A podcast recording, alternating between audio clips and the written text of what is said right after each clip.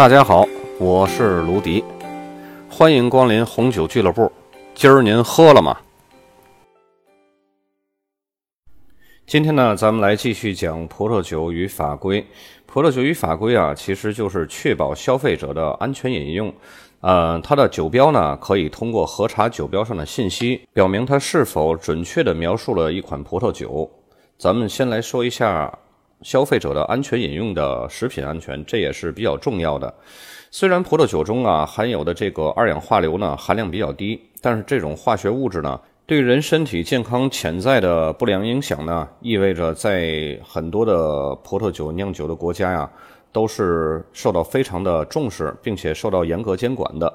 在大多数国家啊，都必须要标注上含有二氧化硫或者是含有亚硫酸盐。实际上呢，有少量的二氧化硫啊，是在它自然发酵过程中就会自然产生的。那么，即使在酿酒过程中没有添加二氧化硫，也很可能需要写上含亚硫酸盐这几个字。大家可能听到这个二氧化硫啊、亚硫酸盐啊。两个词呢，我在这里边切换的比较频繁，但是它们两个是一个什么样的关系？还有它们起到的作用是什么呢？我给大家说一下。二氧化硫啊，它遇到了碱会形成亚硫酸盐。亚硫酸盐呢，它也是一种基本的化学物质。如果它遇到了酸，它就形成了二氧化硫，它是一个循环的一个关系。甭管是二氧化硫或者是亚硫酸盐吧。它在葡萄酒中啊，起到的是防止酒液接触空气的这种氧化的作用。如果要是呃，在这个酒里边没有二氧化硫或者是亚硫酸盐呢，反而会引起这个葡萄酒接触空气形成氧化，会有这种不稳定性。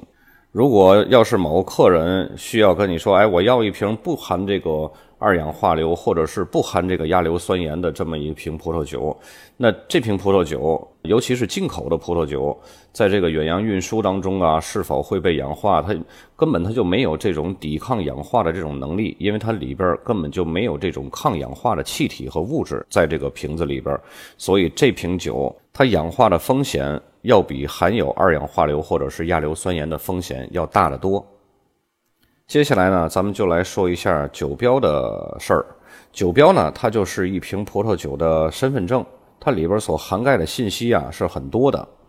先说这个酒标里边它含有的这个地理标志标签吧。地理标志标签呢，它是指葡萄酒的产区或者是原产地。因为葡萄种植地区啊，对这个葡萄酒的风格和品质有着决定性的这种影响，所以地理标志标签呢是在一个国家范围内特定的葡萄种植区。这个葡萄种植区呢可大可小，大呢可以覆盖整个地区，比方说法国的波尔多；小的呢可以甚至是小到一个单一园、单一的一个葡萄园，比如说罗曼尼康帝这么一个小的葡萄园。当然了，这个原产地的这种地理标志标签呢，它是越小越好，因为越小它才能够显出它这种品质的这种保障嘛。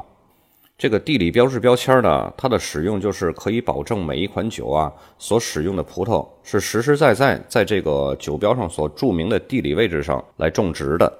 同时呢，这个地理标志标签啊也分为欧盟国家和非欧盟国家两种立法方式。而且两种立法方式呢，也存在着明显的差异。咱们先来说一下欧盟地理标志标签的这种立法方式。在欧盟地理标志标签的这个分类啊，分为两种质量级别：带有原产地保护标签，这个缩写是 PDO；还有一个呢是带有地理标志保护标签的，这个缩写是 PGI。原产地保护标签呢，所指的区域是比较小的，监管呢更严格。而地理标志保护标签呢，所指的区域更大，它的监管和规定呢则比较少。欧洲的地理标志标签啊比较独特，通常地方法规呢还会对可以种植的葡萄品种以及可以采用的葡萄栽培和酿造方法，同样也做了规定。那么这种体系的目的呢，就是通过规范啊监管，用于这个产区可以酿制最优质的葡萄酒的葡萄品种和酿造方法，来保护这个当地的葡萄酒的特色。所以说，每个 PDO 产区所酿造的葡萄酒啊，都是独一无二的这种无法仿制的这种独特风味的。有的酒庄呢，它鉴于这个 PDO 的体系非常严格。他们呢就会更倾向于酿造 PGI 的级别的这种葡萄酒。因为 PGI 的监管和规范它没有这么严格，它可以允许在混合中使用非传统的葡萄品种，而且呢，酿造的监管规定也没有那么严格。打个比方来说吧，拿天津的狗不理包子和天津包子来打比方，天津包子呀就是一个 PGI，它是天津产的包子，如果要是加上狗不理三个字呢，那就要求严格了，从风格工艺啊都要符合狗不理的标准。而且呢，还需要在狗不理这个包子店里边完成所有的制作，包括工艺上，呃，狗不理是鸭子油和面，薄皮大馅十八个褶，多少个褶多一个都不行，少一个也不行。相对于来说呢，天津包子呢就可以有很多的自主性了，只要产自天津就可以了，没有工艺和方方面面的其他要求了。接下来，咱们来说一下非欧盟国家的地理标志标签儿。所有的非欧盟国家的葡萄酒啊，都有属于自己的这种地理标志标签儿，而且都是各自制定的地理标志标签的划分方法。有的国家呢，它是使用政治边界来划分的，但是更常见的呢，是将这个葡萄种植区来细分的，比如说大区、大区级产区、地区等等这些个划分的方法。它们和欧盟国家更重要的一个区别呢，就是并没有当地法律可以对当地种植的葡萄品种做出规定和限制。这就和欧洲的地理标志标签刚好相反。欧洲的地理标志标签呢，通常地方法规也会对这种可以种植的葡萄品种以及可采用的葡萄栽培和酿酒的方法呢，也做出了这种规定。